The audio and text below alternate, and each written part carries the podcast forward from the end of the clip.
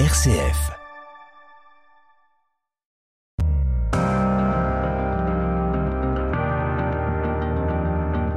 RCF, les racines du présent.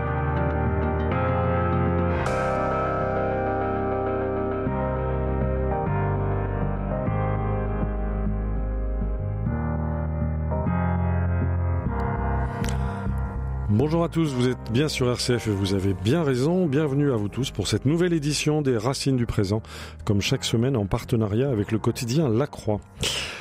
Alors vous le savez peut-être, bien avant les deux guerres mondiales, eh bien le 19e siècle, contrairement aux apparences, a bien été également un siècle de guerre.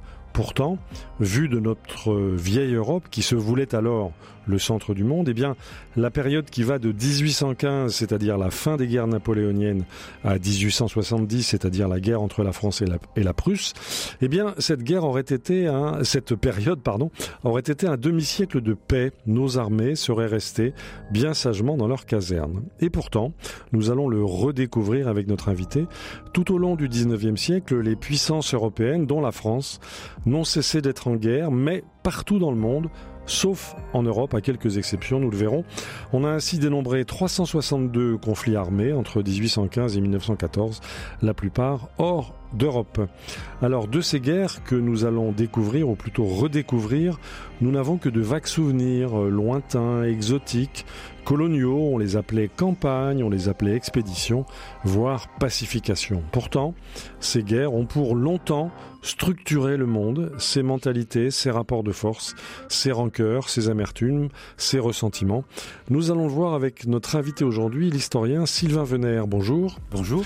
Merci beaucoup d'être avec nous. Vous enseignez l'histoire contemporaine à l'université de Grenoble et votre dernier ouvrage s'intitule Les guerres lointaines de la paix, civilisation et barbarie depuis le 19e siècle. C'est publié chez Gallimard dans la collection NRF Essai. Et avec vous, donc, nous allons parcourir ces fameuses guerres lointaines de la paix, ces guerres menées au 19e siècle par l'Occident dans le reste du monde.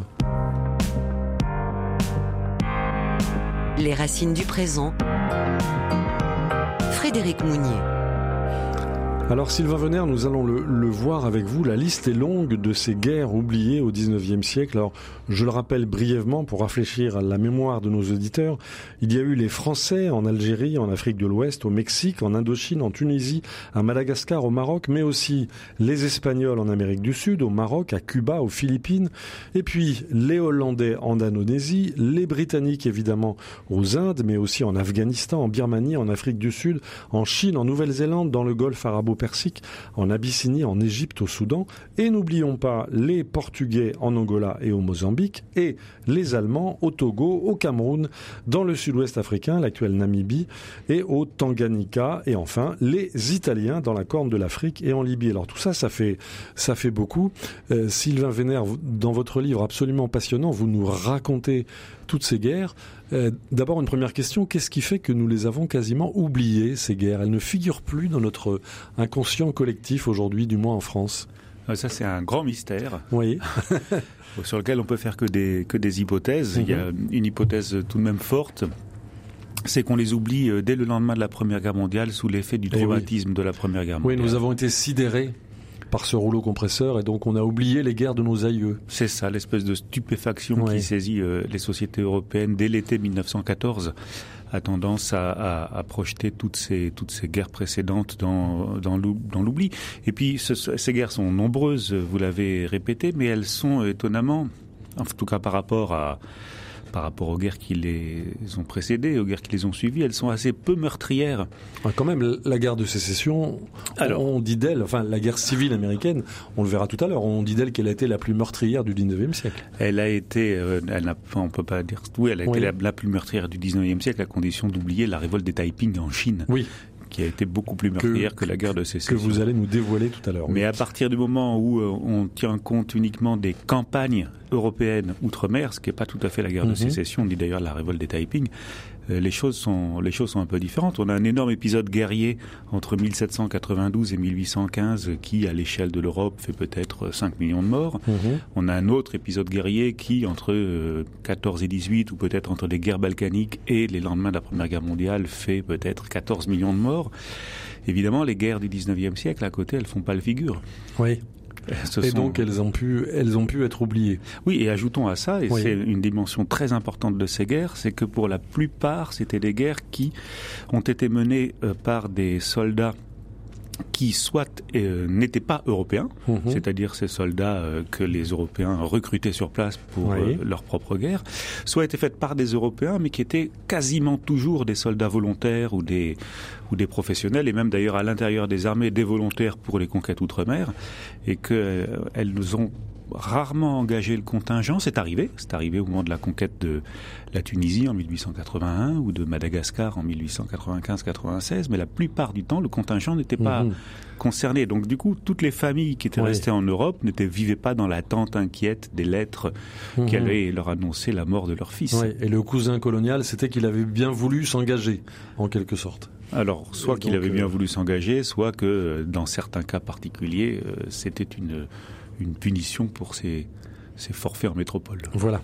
Alors, euh, venons-en, si vous voulez bien, Sylvain Venère, euh, à la suite de votre livre, donc Les guerres lointaines de la paix euh, chez Gallimard, au ressort de ces guerres du 19e siècle. Qu'est-ce qui a fait que nos troupes, que les troupes européennes ont combattu un peu partout dans le monde? Quelle était la cause majeure de ces, de ces violences guerrières, Sylvain Venère alors, ce qui est très important de, de, de préciser, je crois, c'est que cette cause, il n'y en a pas une pour commencer, et puis surtout que ça va changer avec le temps. Mhm. On a un peu tendance à projeter sur le 19e siècle par, euh, pour, pour d'excellentes raisons, hein, à cause, à cause de, de la réalité de, des administrations coloniales et euh, de la mauvaise conscience qui a suivi les guerres de colonisation. On a tendance à projeter sur le 19e siècle une caractéristique qui concerne le plus souvent les 20 ou 25 dernières années du siècle, c'est-à-dire le moment où les métropoles européennes se lancent à la conquête des territoires mhm. avec la volonté d'administrer ces territoires, ce qui se matérialise dans notre tête. On, on a ça en tête, puis d'autant plus qu'on voit ça dans tous les manuels d'histoire. Ces, ces grandes euh, planisphères où on a ces taches rouges l'Empire anglais, ces, taches, euh, ce que les Britanniques appellent le red on the map, le rouge mhm. sur la carte. Pour nous, c'était du rose, c'est ça Pour nous, c'était du rose, ça dépendait un peu des cartes. Mais on enseignait ça aux enfants. On enseignait ça aux enfants. territoires lointains. Et surtout, ce qu'on voit dans ce cas-là, ce sont les territoires, avec d'ailleurs cette fiction qui veut que partout où on a une tache de couleur, on a une administration qui fonctionne, ce que parfois, euh, loin d'être le cas. Mhm. Mais surtout, cette représentation de, des empires elle existe, si vous placez vers 1850, elle n'existe pas. C'est une représentation qui se met en place aux alentours de 1880 et qui vise précisément à ce moment-là à formaliser quelque chose de neuf qui est la volonté de conquête des mhm. territoires. Mais pendant longtemps, on n'envoie pas des, on n'envoie pas des, des corps expéditionnaires à la conquête des territoires. Alors, on les envoie faire quoi?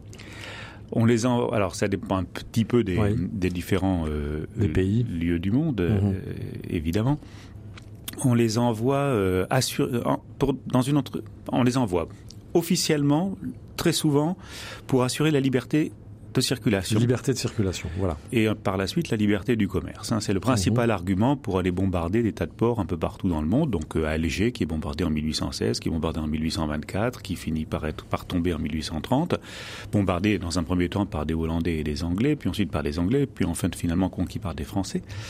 Il faut comprendre que la plupart de ces expéditions, elles, euh, elles associaient volontiers des, euh, des, puissances, des puissances entraînent. Ce sont les Français et les Britanniques ensemble qui organisent le blocus de, de du Rio de la Plata à euh, Buenos Aires en, aux alentours de 1840. Ce sont des Français et des Britanniques ensemble qui bombardent Tamatave à Madagascar en 1845. Mm-hmm. Ce sont des Français et des Espagnols qui s'associent ensemble au en Cochinchine en 1857. Ce sont euh, des Français, des Espagnols et des Anglais qui s'associent contre le Mexique en 1861. Il y a cette idée qu'il euh, est légitime d'utiliser la force pour euh, favoriser le, enfin pour permettre la libre circulation, alors sur les fleuves, dans les océans, mhm. sur les canaux, et puis de plus en plus à l'intérieur des continents. Vous avez peut-être noté, Sylvain Vénère, que ce sont les termes qui sont utilisés aujourd'hui par notre ministre des Armées pour justifier la construction du nouveau porte-avions.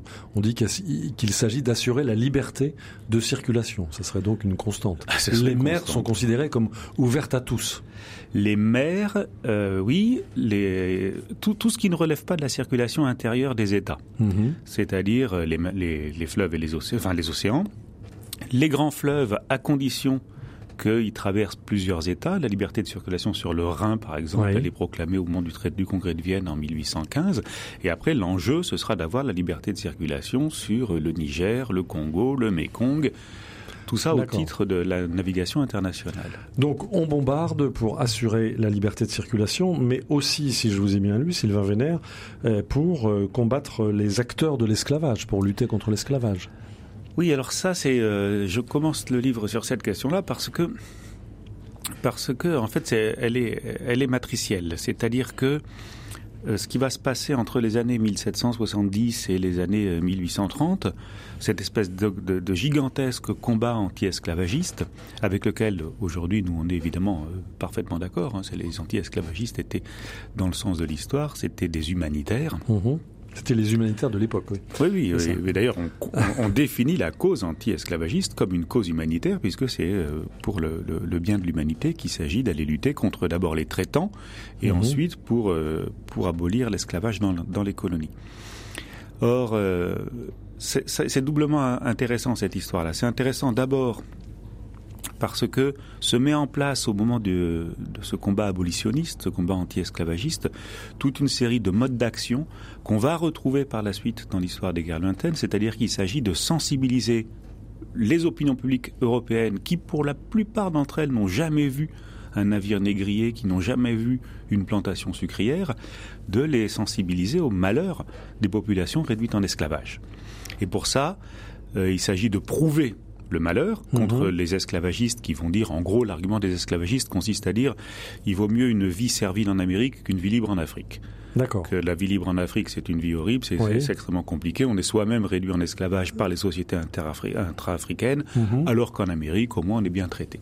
D'accord. Contre ça, les esclavagistes vont faire valoir le fait que non seulement on est très maltraité dans les plantations, mais qu'on est extrêmement maltraité pendant le grand voyage qui conduit les gens depuis euh, l'Afrique jusqu'à jusqu'aux Amériques. Et ça, il s'agira de le prouver, par exemple en montrant que, contrairement à ce que racontent les esclavagistes, le taux d'entassement des individus dans les navires qui pratiquent la traite est, insupportable.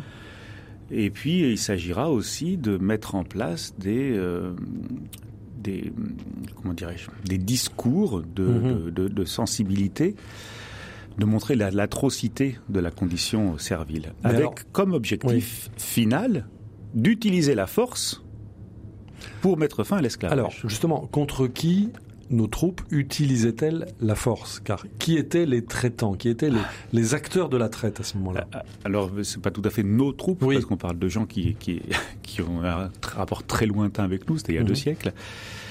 Euh, mais les traitants, pour l'essentiel, ça va être des... Hum, comment dirais-je? Des des, armateurs, des, armateurs, des entrepreneurs euh, européens euh, qui euh, ont parfaitement conscience qu'ils sont dans l'illégalité à partir du moment où la traite est interdite au début du 19e siècle, mais qui le font malgré tout parce qu'il y a de l'argent à gagner et parce que il n'est pas si facile que ça pour mhm. les marines européennes, en particulier la marine britannique, euh, qui est la principale responsable de la lutte contre les traitants, de mettre fin à, au, commerce illégal euh, dans l'Atlantique. C'est quelque chose qu'on sait très peu, mais quand euh, donc là. La Grande-Bretagne abolit la traite en 1807, puis à partir du Congrès de Vienne en 1815, globalement, il y a un accord des, des, des États européens pour abolir la traite. Mais en fait, l'année où il y a le maximum d'individus réduits en esclavage en Afrique et qui font le trajet en, direction des Amériques pour devenir des esclaves en, Amérique, c'est 1829. Mhm. Donc quand on pense à la à l'âge d'or de la, traite atlantique, il ne faut pas s'imaginer que c'est au XVIIIe siècle. C'est en mhm. fait dans les premières décennies du XIXe, alors même qu'elle est en train d'être abolie. Mais alors, jusqu'à quel point peut-on dire que cette guerre contre l'esclavagisme était une guerre intra-européenne? C'est pas vraiment une guerre intra-européenne. C'est une guerre qui est menée contre les, euh, contre les traitants euh, illégaux, mais très loin de l'Europe. Mais très loin, oui, c'est ça. Très loin de l'Europe. On va organiser des, euh, des, cours pour juger les, les, navires négriers, comme on disait à l'époque. Et ces cours, elles sont placées dans les, colonies, le Sierra Leone pour l'Angleterre, mhm. la Rio, Pamaraibo, où on va installer des des, cours. Et puis euh, la flotte qui s'occupe de ça, la flotte euh, qui est créée en 1809, l'escadre britannique de, de l'Afrique de l'Ouest, est basée euh, à Freetown, dans la bien nommée Freetown, au, Sierra Leone. Voilà, au Sierra Leone. Alors, donc on vient de le voir, euh, la lutte contre l'esclavage est l'une des causes majeures des investissements militaires euh, européens. Euh, on, on, va continuer à passer en revue un certain nombre de ces interventions. Du, du, côté de l'Amérique du Sud, il y a eu ce, ce grand épisode des indépendances sud-américaines, et vous nous expliquez, Sylvain Venner, dans votre livre, Les guerres lointaines de la paix chez Gallimard, que plusieurs dizaines de milliers de soldats européens, dont des Français, ont participé à ces guerres d'indépendance euh, sud-américaines Plusieurs milliers, en tout cas, oui, En tout cas, plus que, plus que les Philhellènes, dont on se souvient volontiers. Alors, les Philhellènes, rappelez-nous. Ce sont ces volontaires qui partent combattre pour la liberté des Grecs au moment de la, guerre d'indépendance grecque contre l'Empire ottoman dans les années 1800. On va en parler dans quelques instants. Revenons à, l'Amérique du Sud. Mais cette, euh, oui, oui, cette Amérique du Sud, ce sont là aussi des guerres qu'en tout cas en France, on a un petit peu oublié. Alors en Espagne, beaucoup moins. Hein. Ces guerres qu'on appelle parfois les guerres bolivariennes, parce qu'elles se résument à la figure de, de on, le résume souvent à la figure de Simon Bolivar. Donc euh, oui, à partir de la fin des années, enfin, des années 1800, début des années 1810, pas mal de pas mal d'Européens, des Britanniques, des Italiens, des Allemands, des Français s'engagent euh, soit euh, pour défendre le, ah, du côté de Bolivar, c'est-à-dire dans le nord de l'Amérique du Sud, soit dans le cône sud, pour participer aux, guerres de libération mhm. de, ce qui va devenir ensuite les républiques d'Amérique du Sud, pour plein de raisons. Oui, quelles étaient leurs motivations? Alors, elles étaient très variées, évidemment, ça dépend des individus. On a des, il y a des histoires euh, très amusantes de, parmi ces, ces volontaires, mais globalement, la façon dont eux présentent les choses, c'est qu'ils participent, ils continuent à participer après 1815 au grand combat de la liberté contre, contre l'oppression, la liberté étant du côté des républiques euh, d'Amérique du Sud mhm. contre la, l'ancienne métropole espagnole. une prolongation en quelque sorte des, des idéaux de la Révolution eux vont le vivre comme ça et de fait on verra que certains anciens de la Grande Armée se retrouve ensuite en Amérique du Sud ah pour euh, combattre, euh, combattre aux côtés des, des républiques sud-américaines et qu'on va les retrouver ensuite dans les années 1820 à combattre pour, les, pour, pour, la liberté des Grecs. C'est un amour de la guerre ou un amour de la liberté à leurs yeux, à votre avis, Sylvain Vénère? C'est sans doute un peu les deux. Les racines du présent, RCF. Au micro Frédéric Mounier, nous sommes aujourd'hui en compagnie de l'historien Sylvain Vénère autour de son livre Les guerres lointaines de la paix et nous retraçons avec lui ces guerres menées au XIXe siècle par l'Occident dans le reste du monde. Alors nous avons vu que euh, ces guerres ont eu pour motivation euh, le combat pour la liberté de, circulation maritime, pour la liberté du commerce et puis aussi pour la lutte contre les acteurs de, l'esclavage. Nous venons d'évoquer les indépendances sud-américaines. Il y a eu aussi des combats euh, aux frontières de l'Europe, à cette frontière des, civilisations, notamment entre la Turquie et la Grèce. Vous avez évoqué tout à l'heure ce qu'on appelait, d'une jolie expression aujourd'hui un peu oubliée, les philhellènes. Euh, et vous citez cette phrase de Chateaubriand, la chrétienté laissera-t-elle tranquillement des Turcs égorger des chrétiens? C'était un enjeu politique à l'époque. C'était un enjeu politique euh, consensuel, parce mhm. que en gros, pour le, je vais résumer ça grossièrement, mais en gros, si vous étiez à l'époque de droite comme Chateaubriand, vous défendiez les Grecs en tant qu'ils étaient des chrétiens contre les Turcs en tant qu'ils étaient des musulmans. Mhm. Si vous étiez euh, de gauche, disons, c'est-à-dire libéral, ce que pouvait être d'ailleurs également Chateaubriand, oui. vous, vous alliez défendre la liberté des Grecs contre euh, le despotisme turc, hein, avec cette vieille idée que le, le, la Turquie, depuis Montesquieu au moins, c'est la batterie du despotisme. Mhm. Ça permettait de fixer d'ailleurs la frontière de l'Europe. Hein, L'Europe finissait en gros là où finissait la liberté, où finissait le christianisme. Euh, ce sont des problématiques qui sont encore d'actualité. Alors elles le sont même. Certains les soulèvent encore aujourd'hui. Elles le sont même extraordinairement, euh, extraordinairement pour une bonne raison, c'est que c'est dans le cadre de ces interventions à l'intérieur de l'Empire ottoman que s'élabore au XIXe siècle une doctrine juridique nouvelle qu'on appelle les interventions d'humanité et dont on peut euh, considérer que elle, est à l'origine de ce que nous on appelle aujourd'hui le droit d'ingérence. Ah oui, ça a commencé à cette époque-là. Oui, alors il y a, plein de lieux. Hein. Là, mhm. on parle des guerres lointaines et il est vrai qu'on pourrait parler de la même façon de l'intervention française en Espagne en 1823. Mais en gros, qu'est-ce que c'est que ces interventions d'humanité? C'est cette idée que les puissances, à une époque où il n'y a pas d'ONU, où il n'y a pas de Société des Nations, les puissances, les principales puissances se réunissent et décident collectivement de déléguer à l'une ou plusieurs d'entre elles le droit d'envoyer une expédition militaire dans un État où il y a des problèmes particuliers, euh, sachant que cette, euh, cette intervention ne devra donner euh, aucun gain territorial ou aucun gain financier à l'association des puissances. D'accord, donc c'est l'ingérence humanitaire. Alors c'est pour faire du bien en quelque sorte? C'est pour pour une part des opérations de police internationale, mais on peut dire qu'effectivement c'est pour établir l'ordre et sans doute c'est le sens de, du titre du livre, c'est pour, pour rétablir la paix, pour établir la paix quand elle, quand elle n'est pas présente.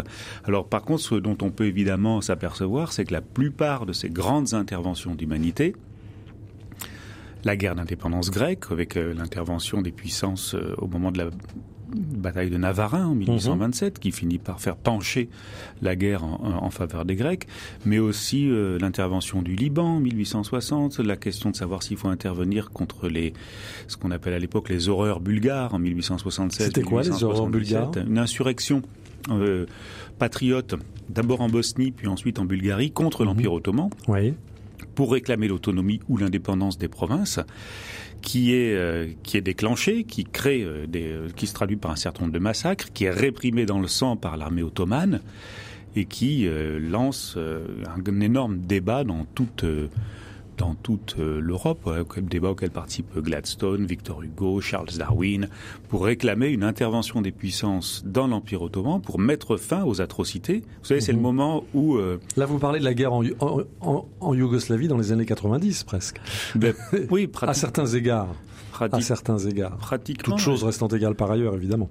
Bah, en tout cas, il y a quelque chose qui est commun, c'est que, c'est que ces interventions d'humanité dans l'Empire ottoman, on s'aperçoit qu'en Occident, on en parle essentiellement à partir du moment où ça touche les minorités chrétiennes. Mhm. En 1860, eh c'était des, c'était des maronites euh, qui avait été massacré par des musulmans druzes. Druzes, oui, au Liban. Au Liban. Mhm. En 1866, en Crète, ce sont des, des orthodoxes crétois qui réclament leur indépendance face à l'Empire ottoman, musulman, mhm. et qui sont massacrés par des combattants irréguliers musulmans crétois qu'on appelle les Bachibouzouks. Alors, j'allais y venir, les Bachibouzouks. Cette fameuse insulte proférée par le capitaine Haddock dans les albums de Tintin, ça vient de là, et vous nous le rappelez. Ça vient Il faut un peu de légèreté dans ces drames quand même. Ça vient de là. Et puis il y a aussi les Kroumirs, je crois. Alors les Kroumirs, c'est c'est une autre histoire. C'est une autre histoire, oui. Les Kroumirs, c'était des euh, les Kroumirs, c'est tout à fait une autre histoire. Les Kroumirs, c'est une, c'est une euh, tribu, comme on le disait à l'époque, dont euh, personne se souciait vraiment et dont d'ailleurs le nom est à peu près n'est pas attesté avant les années 1850 et qui va accéder à une célébrité tout à fait incroyable mhm. à la toute fin des années 1870, au début des années 1880. Dans tous les journaux français, on va vous parler des Kroumirs parce que les Kroumirs sont une tribu tunisienne qui est jugée responsable d'exactions dans l'Algérie française, les départements de mhm. l'Algérie française, et qui vont fournir le prétexte à euh, l'intervention française de 1881 et ensuite au protectorat sur la Tunisie. Ce qui est très étonnant chez les Kroumirs, c'est que quand on regarde un petit peu le discours sur les Kroumirs, il est inexistant jusqu'à la fin des années 1870, massif entre 1879 et 1882, 3 jusqu'au traité du Bardo, et après les Kroumirs disparaissent jusqu'à n'être plus qu'une insulte dans les albums d'Hergé. Dans les albums d'Hergé.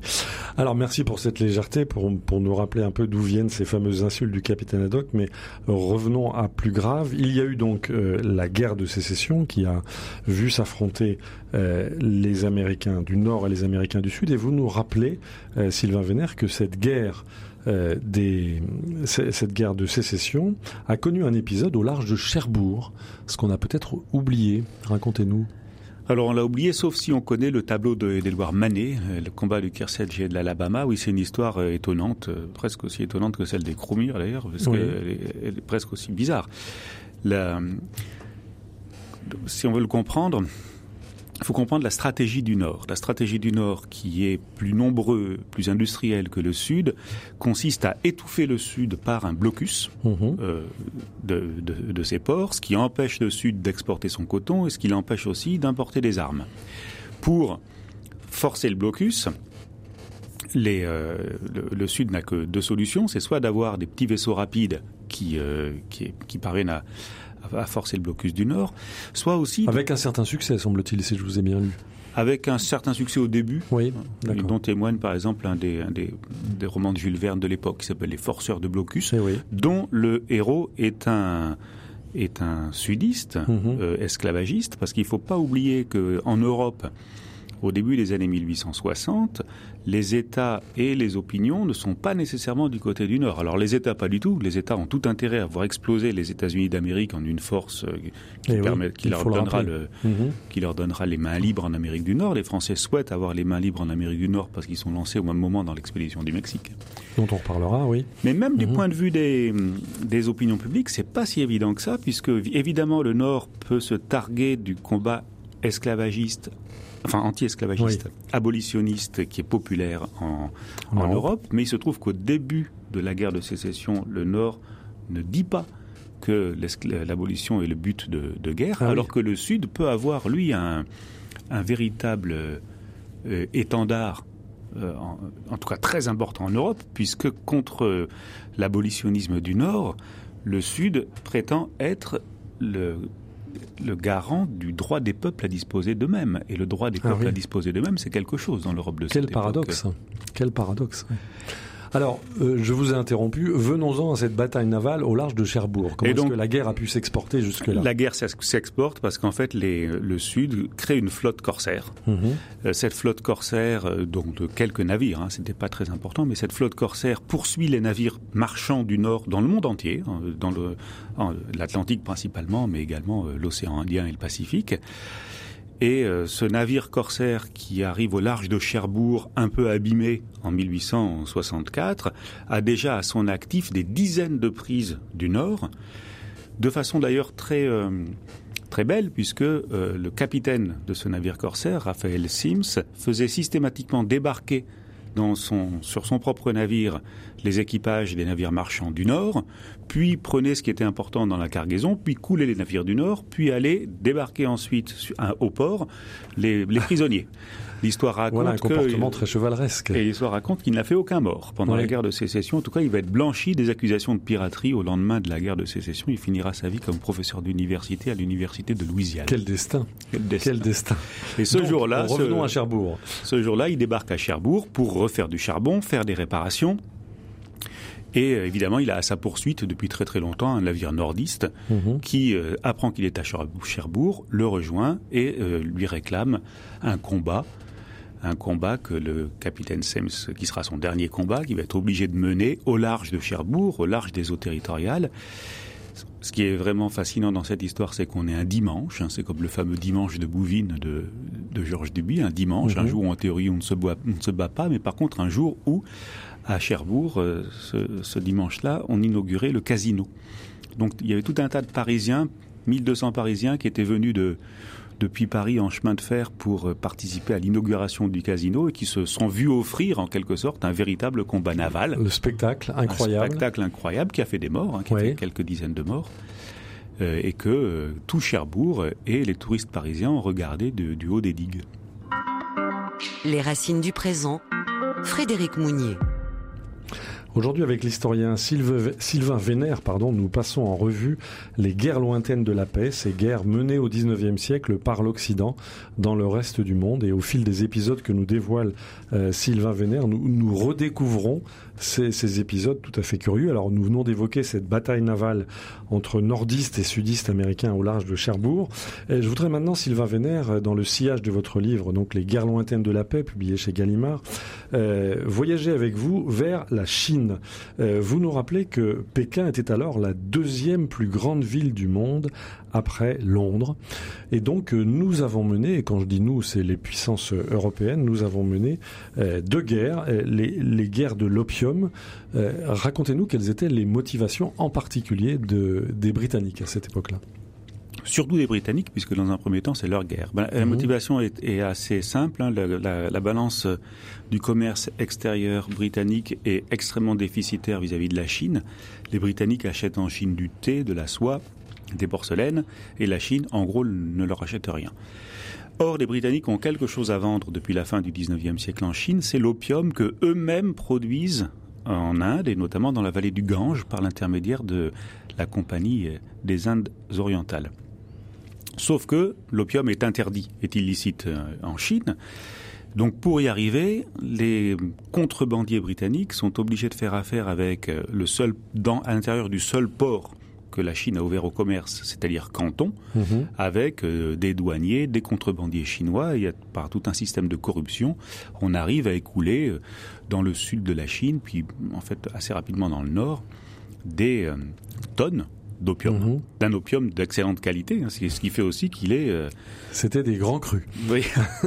qu'il est très apprécié des consommateurs chinois. En 1838, l'empereur euh, décide que ça suffit, envoie à Canton un émissaire, Lin Zhengsu, qui va avoir pour mission de faire stopper par la force la contrebande d'opium.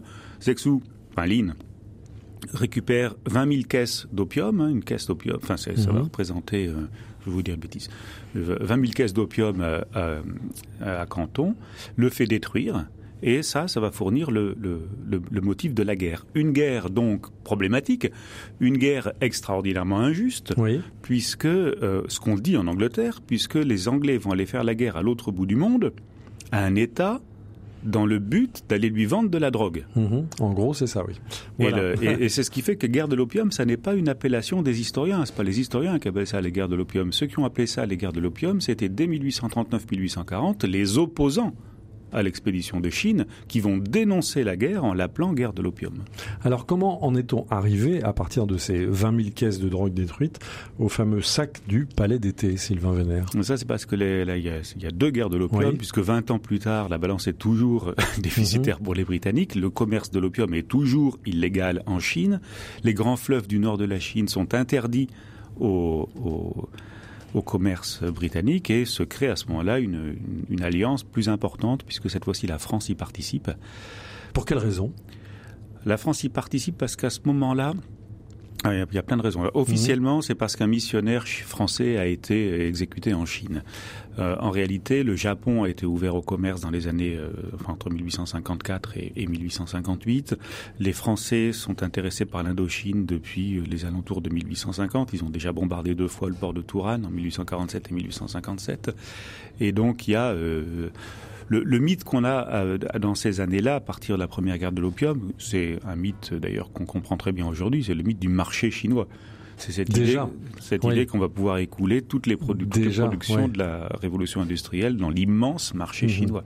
Et donc on va investir le fameux palais impérial. Alors pour des raisons qu'il est un petit peu compliqué de développer là, effectivement, euh, à l'arrivée de, de, la seconde guerre de l'opium en 1860, le corps expéditionnaire franco-britannique. Je l'appelle franco-britannique, mais il ne faut pas oublier qu'il était majoritairement composé de soldats indiens, ah recrutés par les Britanniques en, Inde. Ce corps euh, euh, rentre dans, Pékin et avec l'approbation des commandants, les soldats franco-britanniques, dans un premier temps, pillent le, mhm. palais d'été.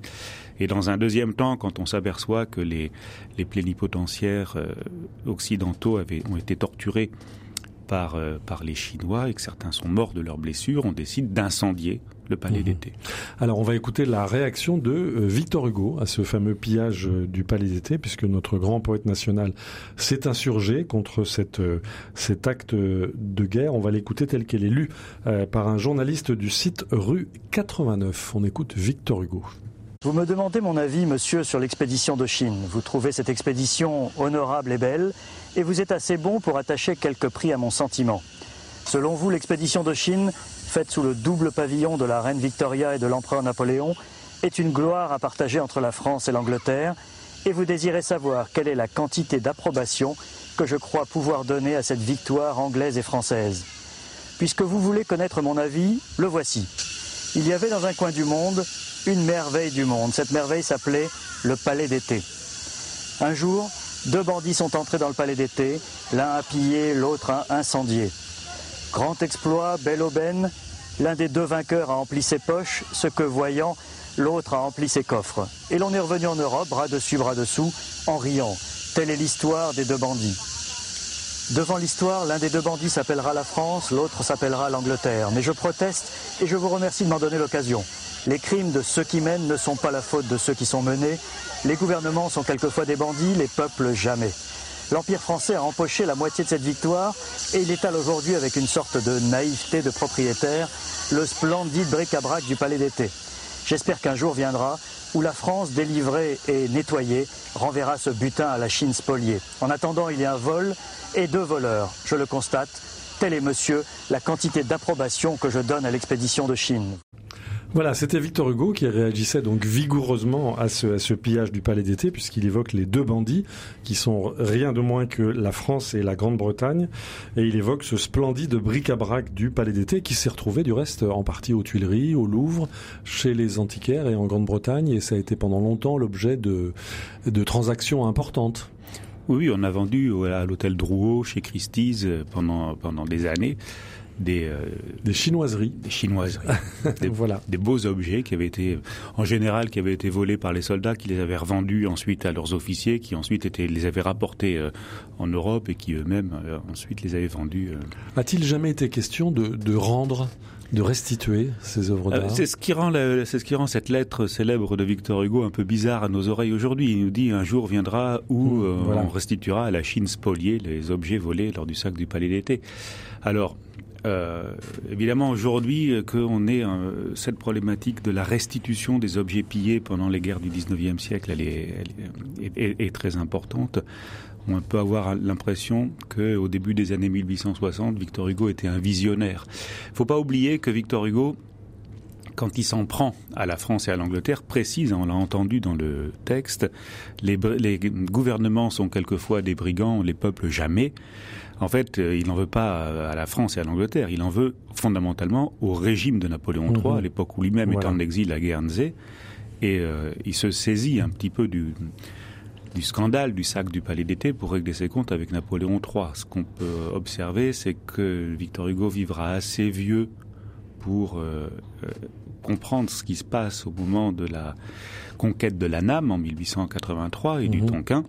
Il meurt en 1885 qu'à ce moment-là, en 1883, il y a le même genre de pillage, hein, parfaitement attesté. Pierre Loti participe au pillage de, de, la cour de Hué en 1883. Certains protestent en 1883, comme Maupassant, qui, était, qui avait le pacifisme chevillé au corps, mais Victor Hugo, pas du tout mmh. à ce moment-là. D'accord.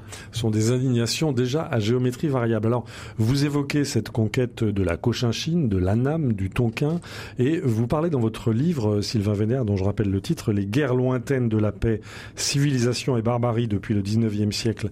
Euh, C'est chez Gallimard, dans la collection euh, NRF Essai. Euh, vous parlez de cette campagne élastique, élastique pardon, de Cochinchine.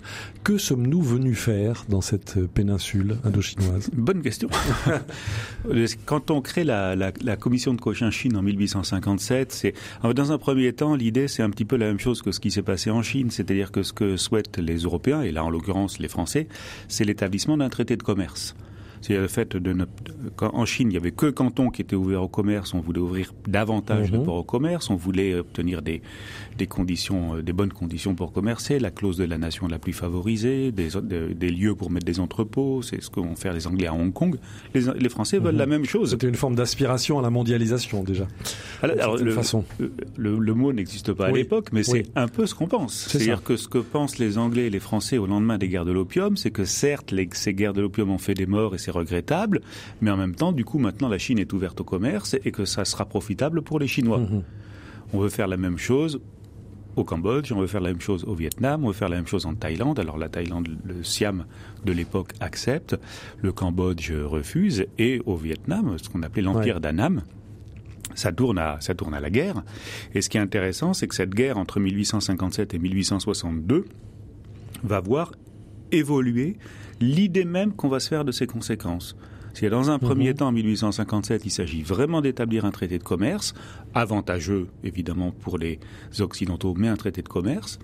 Quand on arrive au traité de Saigon en 1862, on est déjà sur autre chose, on a un embryon de, territoire, de, de colonie, mhm. qui est pensé comme une colonie agricole et qui va être le premier euh, noyau de ce qui sera ensuite l'Indochine. Donc si on vous entend bien, Sylvain Véner, on est passé de façon assez pragmatique, si je vous comprends bien, euh, de la de l'ouverture au commerce à une forme de conquête territoriale et voire administrative. Oui, c'est ça. Mhm. Alors, ce qui n'est pas complètement neuf, hein, puisqu'on avait eu des, il y, avait eu des territoires outre-mer euh, possédés par les Européens au dès les temps modernes. Si vous mhm. pensez à l'immense empire espagnol, par exemple, à toutes les à toutes les plantations dans les îles, ça, existait déjà. Mais au lendemain de la Révolution et jusque euh, entre 1860 et 1880, la règle, c'est plutôt de, une domination que les historiens britanniques euh, Robinson et Gallagher avaient appelée informelle. Mhm. Hein, Souple informelle et pour une bonne raison, c'est qu'en fait ça coûte de l'argent d'administrer les territoires ah lointains. donc ça n'était pas un but. Non, c'était euh, ce, que, ce que les Britanniques voulaient en particulier, c'était c'était posséder les routes commerciales, mhm. dominer les routes commerciales, imposer des traités mhm. de commerce avantageux. Euh, mais administrer les territoires, c'est quelque chose qui, euh, qui, qui pose plein de problèmes. Il faut il faut envoyer des gens sur place, mhm. il faut les payer, il faut prendre en charge le coût d'une administration, il faut alors, est-ce pour cette raison que vous écrivez, Sylvain Vénère, que euh, Victoria, la reine, la grande reine Victoria, euh, a priori, n'avait pas du tout prévu de devenir impératrice des Indes? Ça s'est passé comment? Ça, oh, euh, non seulement elle, mais à l'époque où ça s'est passé, beaucoup de gens pour s'en moquer. Cette idée que la, la, reine d'Angleterre était devenue d'une certaine façon la descendante de Tamerlan aux Indes, c'était une idée mhm. baroque dont les libéraux se sont beaucoup moqués. Mais on est en 1876-1877. Il s'agit, euh, il s'agit d'asseoir à ce moment-là le, le, le, pouvoir de Victoria et puis derrière d'ailleurs de son de d'Israélis, les conservateurs. Et euh, c'est le moment vraiment où les choses changent beaucoup de façon assez assez confuse. De fait, oui, ça change de fait, c'est ça. ça. change de fait. Il n'y a pas de projet politique. Si, il y a, y a, si ce n'est le libre commerce. Il y a, plusieurs projets politiques. C'est-à-dire, en fait, quand, on fait ça, il s'agit aussi de répondre aux inquiétudes qui avaient été suscitées par la révolte des Sipais en 1857-1858. Les Sipais, c'était ces soldats euh, indiens qui était euh, payé par la Compagnie des Indes orientales jusqu'en 1857. C'était la milice, d'une certaine façon, mhm. de la Compagnie des Indes. On parle quand même de plusieurs dizaines, puis bientôt centaines de milliers d'hommes. Donc ce sont des armées Des armées, mhm. traditionnelles d'ailleurs du sous-continent indien, puisque depuis le XVe siècle, c'est comme ça que les princes indiens obtenaient leurs armées, hein, par des mercenaires qu'on payait euh, quand on avait besoin d'eux. Mhm. Et que de, les Français et les Anglais au XVIIIe siècle s'approprient cette façon de faire. Or, en 1857, euh, dans le nord de l'Inde, euh, éclate une, révolte qui va euh, faire beaucoup de bruit dans le monde entier. C'est où, ces Sipais qui s'estiment à ce moment-là mal payés, mal commandés, qui ont beaucoup de, de, revendications. à faire mhm. valoir entre en insurrection. Cette insurrection fait tache d'huile, on va, euh, enfin boule de neige, on prend l'expression qu'on veut, et qui va euh, concerner une grande partie de la population du nord de, du nord de l'Inde. En, Europe, ça aura des conséquences énormes. C'est-à-dire que du point de vue euh, de l'Empire britannique, c'est le moment où on se dit qu'il faut sans doute réorganiser cette domination sur et donc d'une certaine façon prendre le pouvoir et donc d'une certaine façon prendre le pouvoir. La première conséquence, c'est que la, Compagnie des Indes orientales est, dissoute mhm. et que c'est l'État lui-même qui prend en charge l'administration de l'Inde. Et cette administration de l'Inde, on va essayer de la penser d'une façon qui va aboutir à faire de la reine d'Angleterre l'impératrice des Indes. Il faut la penser comme un empire. C'est comme c'est vraiment l'image qu'on a en tête à ce moment-là. Un empire, c'est-à-dire une, vaste entité euh, politique qui respecte en grande partie l'autonomie des territoires et, la diversité des peuples. Et l'autonomie des chefs d'État, des maharajas, des potentats locaux. C'est ça. Qui vont faire alliance plus ou moins volontairement donc avec la couronne britannique? Ça c'est le principe de la domination britannique aux Indes depuis au moins la bataille de Placé de 1757, c'est-à-dire de jouer des rivalités mhm. des uns contre les autres, de placer des hommes euh, au pouvoir qui ensuite sont redevables à la Compagnie des Indes et qui permet de cette façon-là d'avoir une domination qui n'est pas nécessairement une domination formelle, hein, mais qui est une domination britannique. Les racines du présent. RCF. Au micro Frédéric Mounier, nous sommes en conversation avec l'historien Sylvain Venère à partir de son livre Les guerres lointaines de la paix, civilisation et barbarie depuis le 19e siècle. C'est publié chez Gallimard et donc nous redécouvrons en sa compagnie ces guerres menées au 19e siècle par l'Occident dans le reste du monde. Alors, nous avons beaucoup voyagé, euh, notamment en Asie. Venons-en à l'Afrique du Nord, si vous le voulez bien, euh, Sylvain Venère. Qu'est-ce qui a fait que euh, l'armée française s'est lancée à la conquête de l'Algérie oh, bah, Les causes sont encore débattues chez les spécialistes. Enfin, ce qu'on peut suivre le fil chronologique si, on veut. Euh, quand euh, il y a quelque chose qui est à peu près certain, c'est que je crois qu'une partie des hommes qui débarquent à Alger, autour d'Alger en juillet 1830, enfin l'été 1830, ne pensent pas rester aussi longtemps. c'est sûr. Qu'il puisse y avoir depuis quelques temps chez un certain nombre de penseurs ou de décideurs français l'idée qu'on peut euh, coloniser euh, l'Algérie, c'est possible. Mais enfin, dans un premier temps, l'idée, c'était... c'était pas encore bien net au départ. C'est une expédition... Même si l'expédition était massive en elle-même. L'expédition est très impressionnante. Mais l'expédition punitive menée à Alger, il y en, avait, déjà eu euh, les Hollandais, les mhm. Britanniques, quelques années On, on retrouve, sauf erreur de ma part, la lutte, la question de la lutte contre l'esclavage dans les motivations explicites. Oui, et, pour la liberté de circulation. Il y a cette idée que les pirates euh, barbaresques empêchent le commerce en Méditerranée, qu'effectivement, il y a des prises d'esclaves. Donc, euh, mais bon, derrière, il y a aussi une, querelle euh, une, commerciale, une dette hein, mhm. que, la France qu'il fallait payer. Oui. Donc ça, c'est une première chose. Et puis alors après, il y a un grand débat euh, dès les lendemains du succès qui, qui va durer toutes les années 1830. Est-ce qu'il faut ou pas garder Alger? Est-ce qu'il faut, si on le garde, est-ce qu'il faut et les villes de la côte? Et si on les garde, est-ce qu'il faut étendre la conquête dans, à l'arrière-pays? Et si on étend la conquête de la pays, qu'est-ce qu'on en fait? Bon, cette question est progressivement tranchée dans les années 1830. Elle, est, elle permet d'être tranchée par le fait que l'Algérie n'est pas si loin de la France. Hein, aussi, ça, ça, joue énormément par rapport à ce qui se passe, par exemple, en Cochinchine aux alentours de 1860 et on se lance dans euh, dans cette conquête. Alors là aussi c'est pareil. Euh, est-ce que euh, on imagine d'emblée la conquête telle que elle va advenir? Sans doute pas.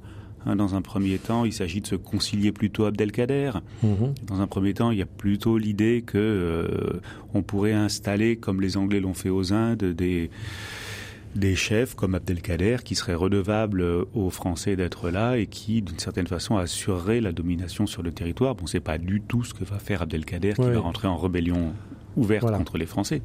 Alors l'un des principaux artisans de cette conquête militaire, ça a été donc euh, le maréchal Bugeaud, et Bugeaud a été l'objet d'une sorte de, culte populaire. On, va écouter un bref extrait euh, d'une chanson, une chanson pour les enfants que certains de nos auditeurs ont peut-être connue. C'était en 1938 euh, le baryton Louis Chartier qui reprend la casquette du père Bugeaud.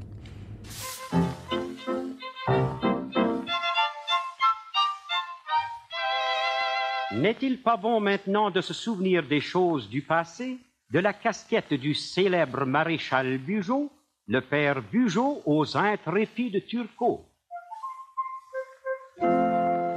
As-tu vu la casquette, la casquette? As-tu vu la casquette au père Bugeaud? Si tu ne l'as pas vue, va là-bas, va voir la casquette si tu ne l'as pas vu, va là-bas, va voir nos soldats. Oui, j'ai vu la casquette, la casquette. Oui, j'ai vu la casquette et les turcos. J'ai vu ce beau bataillon-là. Tambours et trompettes, j'ai vu ce beau bataillon-là. Vive nos soldats. Voilà, c'était un extrait de la casquette du père Bugeaud, cette forme de, mythologie populaire développée autour du colonisateur de l'Algérie. Le maréchal Bugeaud a été à la tête de jusqu'à 100 000 hommes.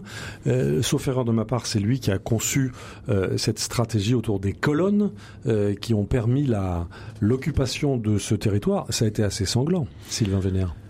Oui, oui, là, il faut sortir de la mythologie de la casquette du Père Bugeaud. Parce que, euh, alors, ce qui est vrai, ce que raconte cette chanson euh, qu'il faut entendre, c'est que c'était un, sans doute un chef aimé de ses hommes, aimé de ses soldats, et notamment par le fait qu'il en a perdu peu mhm. dans, dans le cadre de la, la conquête de l'Algérie. Après, euh, cette, ça, a aussi été un chef célébré. On en a fait le duc d'Illy. Il a ils sont portraits sur un grand nombre de, de tableaux, ceux d'Horace Vernet, si on pense à la, la conquête de la Smala d'Abdelkader. Mhm. Euh, Donc la mythologie s'est vraiment développée. Ça s'est vraiment développé. Mais dans la réalité Mais dans la réalité, Bugeaud, c'est un, c'est un officier qui a fait sa première campagne euh, au moment de la bataille d'Austerlitz, qui s'est beaucoup formé pendant la, la guerre de ce que les Espagnols appellent la, guerre de libération. Mhm contre les troupes françaises. Contre les troupes de Napoléon. Contre les troupes de Napoléon. Où on a euh, vu émerger le concept de guérilla, justement. Où on a vu émerger le concept mhm. de guérilla et les pratiques de contre-guérilla. Mhm. Et quand euh, Bugeaud arrive en, Algérie, pas très content d'ailleurs d'avoir à faire ce, travail-là, il arrive comme euh, maréchal de camp et député libéral. C'est un, de ces militaires mhm. libéraux qui viennent directement de la Grande Armée il va mettre en place les méthodes qu'il a vues arriver euh, en Espagne pour lutter contre la, contre la guérilla. Donc, qu'est-ce que c'est ces méthodes? Des colonnes mhm. qui quadrillent le pays systématiquement. Et une colonne de Bugeaud, ça pouvait être 10 000 hommes dans la même colonne. Ça pouvait être moins aussi, mais ça pouvait monter jusqu'à 10 000 hommes. Des gens qui vivent sur le pays et qui, pour euh, lutter contre la guérilla, la caractéristique de la guérilla, telle qu'elle se théorise euh, à, l'issue des guerres de la Révolution et de l'Empire, ce que Clausewitz appelle la guerre populaire, c'est que c'est une guerre qui ne peut pas se solder par la prise d'une ville ou par une bataille décisive. Donc pour gagner une guerre de guérilla, il faut décourager les guerrilleros, il faut décourager les ennemis. Et pour les décourager, la solution qu'on trouve en Espagne, mais qu'on va appliquer en, Algérie, c'est la terreur. Mhm. On va terroriser les populations. On va d'autant plus les terroriser qu'on part du principe qu'il n'y a pas d'armée euh, constitué, en, face, et que donc l'armée est mélangée avec la population civile. Ce qui est le principe de la guérilla, du reste. Et, le principe de la contre-guérilla, c'est aussi d'isoler la population civile pour l'empêcher de, C'est exactement ce qui s'est fait pendant la dite guerre d'Algérie dans les années 54 à 62 en Algérie. C'est ce qui se fait. C'était une réplique. C'est ce qui va se faire aussi au moment Et en Indochine également. Et puis tout au long du 19e siècle, dans le cadre de toutes les guerres coloniales, mhm. c'est ce qui va se faire en Nouvelle-Zélande pendant les guerres maoris, c'est ce qui va se faire au moment de la répression de la révolte des Boxers dans les années 1900, ça va se faire partout. Et Bugeaud, c'est quand même d'abord ça. Mhm. C'est-à-dire ce qu'il appelait l'occupation agissante, c'est-à-dire ce quadrillage systématique du territoire par ces énormes colonnes, et ces pratiques de, de de, terreur, qui passe par le fait de couper les arbres fruitiers, fruitiers d'empoisonner les puits, de prendre des otages, euh, de violer les femmes. Alors ça, c'est pas dit, oui. mais euh, et puis, euh, mais sans doute, ça a été violent en un mot commençant, oui, ça, a été, absolument violent.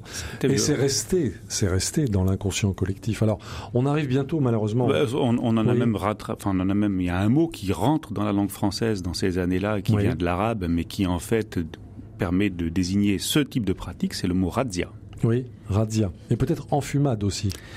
Alors, Dieu merci, si je peux me permettre, ces, atrocités font l'objet de scandales en, Europe. Et il faut le dire d'ailleurs, c'est la grande caractéristique de toutes ces guerres lointaines, c'est qu'à partir du moment où on les mène au nom de la liberté, au nom de la civilisation, mhm. au nom de l'humanité et in fine au nom de la paix, eh bien, il est encore plus inadmissible que pour n'importe quelle guerre de pouvoir en faire le point de départ d'atrocités identifiées comme mmh. telles. Et depuis les enfumades d'Algérie des années 1844-1845 jusqu'à la dénonciation du scandale des mains coupées au Congo ou euh, ce que le, génocide des Nama et des Herero dans, la, dans le sud-ouest africain allemand, il y a une continuité qui s'établit de dénonciation de ces scandales. Juste un mot sur ce génocide perpétré par les Allemands au début du XXe siècle, si je ne me trompe pas, donc dans le sud-ouest africain, c'est-à-dire dans l'actuelle Namibie, contre le peuple Herero. Pardon, quelle a été son ampleur? Vous voulez dire en termes de morts Oui. Alors, j'ai pas les chiffres en tête, mais il y a un rapport de l'ONU euh, il y a quelques années qui a, je, mais je vais vous dire une bêtise, euh, parce qu'il y a deux grandes populations qui en ont souffert, la population des Herero et la population des Nama. Mhm. Et je ne me rappelle plus du pourcentage de pertes. Enfin, l'ordre donné par le général von Trotta, en tout cas, était de tuer tout le monde. Alors il y a un, ordre. Si j'ai bien lu votre livre. Un ordre d'extermination en 1904 euh, du, du, général von Trotta. Ce qu'il faut comprendre aussi, pareil, il y a eu beaucoup de débats euh, chez mhm. les spécialistes, c'est que cet ordre d'extermination du général von Trotta euh, en, dans le sud-ouest africain allemand en 1904, c'est lui qui le prend tout seul indépendamment du gouvernement mhm. allemand. Il, va, il finira d'ailleurs par être rappelé par le gouvernement, ça fera scandale au Parlement. Et il est un petit peu délicat d'en faire le point de départ de ce que, des ordres d'extermination. Merci de cette précaution. On est vraiment tout à fait au bout de cette conversation, Sylvain Vénère. Euh, juste un dernier mot. En tant qu'historien, quelle trace contemporaine voyez-vous aujourd'hui à tous ces conflits qui ont sillonné la planète et auxquels ont participé les Européens au XIXe siècle? Est-ce qu'on peut parler d'une sorte de, de ressentiment euh, inconscient à l'encontre des puissances euh, européennes qui trouveraient sa source dans ces événements-là Ou est-ce que c'est abusif de dire ça Peut-être, mais euh, je pense que le ressentiment tient moins dans ce cas-là euh, aux modalités de la conquête que bien souvent plutôt à l'administration des territoires conquis. Quand on parle de la mauvaise conscience coloniale, je pense qu'il se passe plutôt, c'est plutôt après que ça se passe. Par contre, ce qui est certain, c'est que ces conquêtes-là, aujourd'hui, elles ont été redécouvertes dans leur modalité par les stratèges eux-mêmes, hein, par les militaires eux-mêmes, à l'occasion des, des campagnes d'Irak et d'Afghanistan. Et eh oui. Au lendemain de la première guerre du Golfe, parce que d'une certaine façon, ce dont on a eu le sentiment, c'est qu'on refermait avec la chute du mur et la première guerre du Golfe une sorte de grande parenthèse qui avait été le XXe siècle, et on redécouvrait brutalement des modalités de, de, de combat qui avaient été extrêmement communes jusqu'en 1914. Oui, notamment en Irak et en Afghanistan, ce sont les mêmes ressorts qui ont été mis en œuvre. Et oui, puisque apporter la paix, apporter la démocratie. C'était un peu les mhm. mêmes euh, motivations. Et puis surtout, les, soldats, enfin les, chefs militaires, se sont inspirés beaucoup de, des, précédents du 19e siècle, en rejetant les méthodes à la Bugeaud mhm. et en essayant de, de voir ce qu'on pouvait tirer de, des critiques qui avaient été faites à Bugeaud à la fin du 19e siècle par les militaires eux-mêmes. Je pense à Lyoté, je pense à mhm. Gallieni, je pense au major Colwell, c'est-à-dire à tous ces gens qui inventent la pacification. Voilà, c'était le mot-clé. C'était le mot-clé. Ben écoutez, un grand merci à vous, euh, Sylvain Vénère. Donc, je rappelle une dernière fois le titre de votre livre, Les guerres lointaines de la paix, sous-titre Civilisation et barbarie depuis le 19e siècle. C'est publié chez Gallimard dans une collection, il faut le dire, très sérieuse et très érudite, NRF Essai. Mais en fait, je dois euh, vous confier, Sylvain Vénère, que ça se lit presque comme un roman, que c'est absolument passionnant de redécouvrir euh, l'histoire de, de nos relations avec les Suds du monde au 19e siècle. Un grand merci à vous pour la qualité de, et surtout l'accessibilité de votre travail. Un grand merci également à notre réalisateur Pierre Samanos. Vous pouvez retrouver cette émission ainsi que les références des nombreux livres euh, de, de, Sylvain Vénère sur le site de, de RCF. Et puis évidemment, vous pouvez nous écouter, nous réécouter ad libitum à loisir euh, en podcast, en balado-diffusion euh, à partir du site de RCF ou à partir de vos plateformes de podcast et de balado-diffusion habituelles. Un grand merci à vous tous pour votre fidélité et je vous dis à la semaine prochaine.